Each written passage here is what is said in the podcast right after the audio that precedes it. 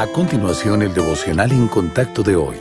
La lectura bíblica de hoy es el Salmo 46.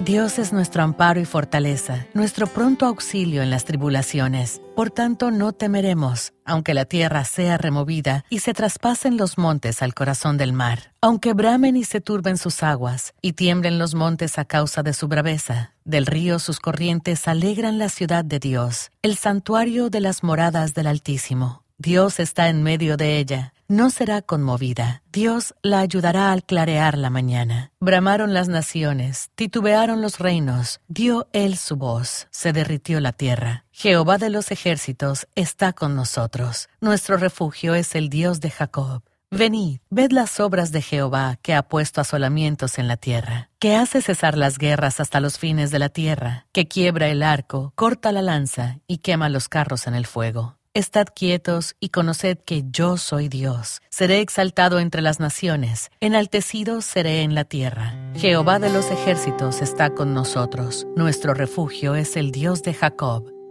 El pasaje de hoy dice, Dios es nuestro amparo y fortaleza, nuestro pronto auxilio en las tribulaciones. Estad quietos y conoced que yo soy Dios. Dios nos invita a estar quietos, pero eso no es fácil cuando nos sentimos estresados. Todo el mundo experimenta estrés. A veces, la carga que soportamos es una lucha constante. Otras veces puede ser un exceso de cosas buenas que nos exigen más allá de nuestra capacidad. Con frecuencia, sin embargo, la vida es una mezcla de cosas que preferiríamos no abordar y de otras que deseamos, como estudiar, tener un bebé, recibir un ascenso en el trabajo, etc. En medio de todo eso, ¿cómo podemos manejar el estrés de manera provechosa?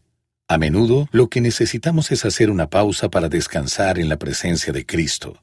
Es tentador pensar que solo podemos hacerlo cuando las condiciones son perfectas, el entorno, el tiempo o el momento del día. Pero recuerde que Dios está con nosotros en cada momento. Por eso, incluso el más breve descanso en nuestra apretada agenda puede dar lugar a un encuentro significativo con Él.